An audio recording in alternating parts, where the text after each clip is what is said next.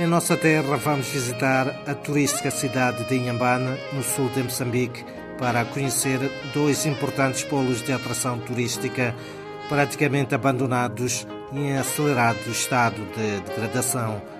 A povoação de Inhambane foi fundada por mercadores suaílis, tendo sido visitada pelo navegador português Vasco da Gama em 1498.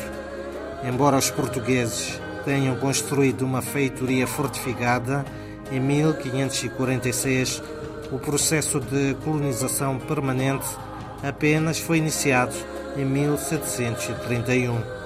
Posteriormente, em 1763, a povoação recebeu o estatuto de vila e sede de conselho.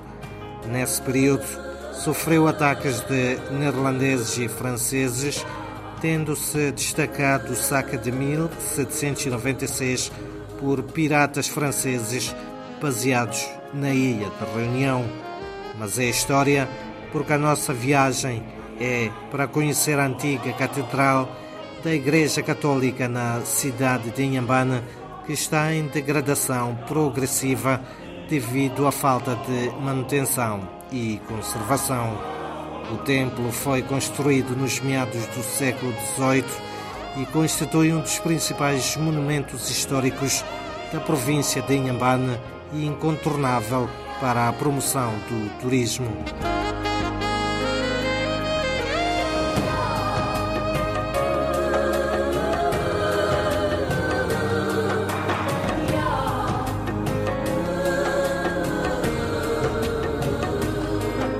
A antiga Catedral da Igreja Católica Romana já não está ao serviço dos crentes, porque foi construído um outro edifício de raiz ao lado.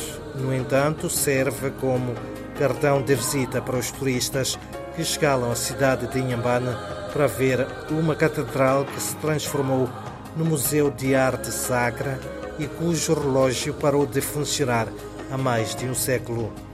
Deixamos a catedral que há muito tempo ficou sem o badalo para ver o pórtico de escravos, um local que entre 1910 e 1922 serviu para comércio de escravos junto ao edifício branco, do qual atualmente só resta a fachada principal, enquanto aguardavam a sua deportação para vários destinos, entre eles o Brasil.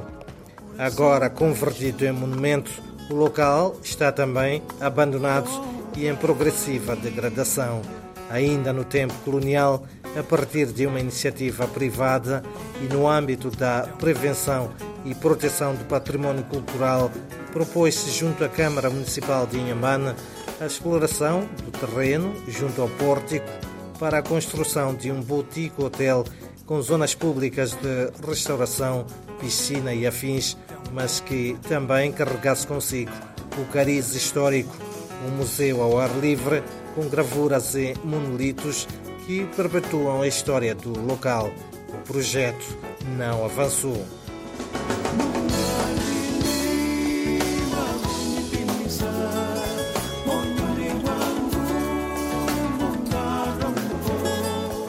Mesmo assim, vale a pena sempre visitar Inhambane, uma cidade que infelizmente está cada vez mais escondida à vista do turista para um matagal que está a destruir muitas das praias e a tirar a estética da cidade.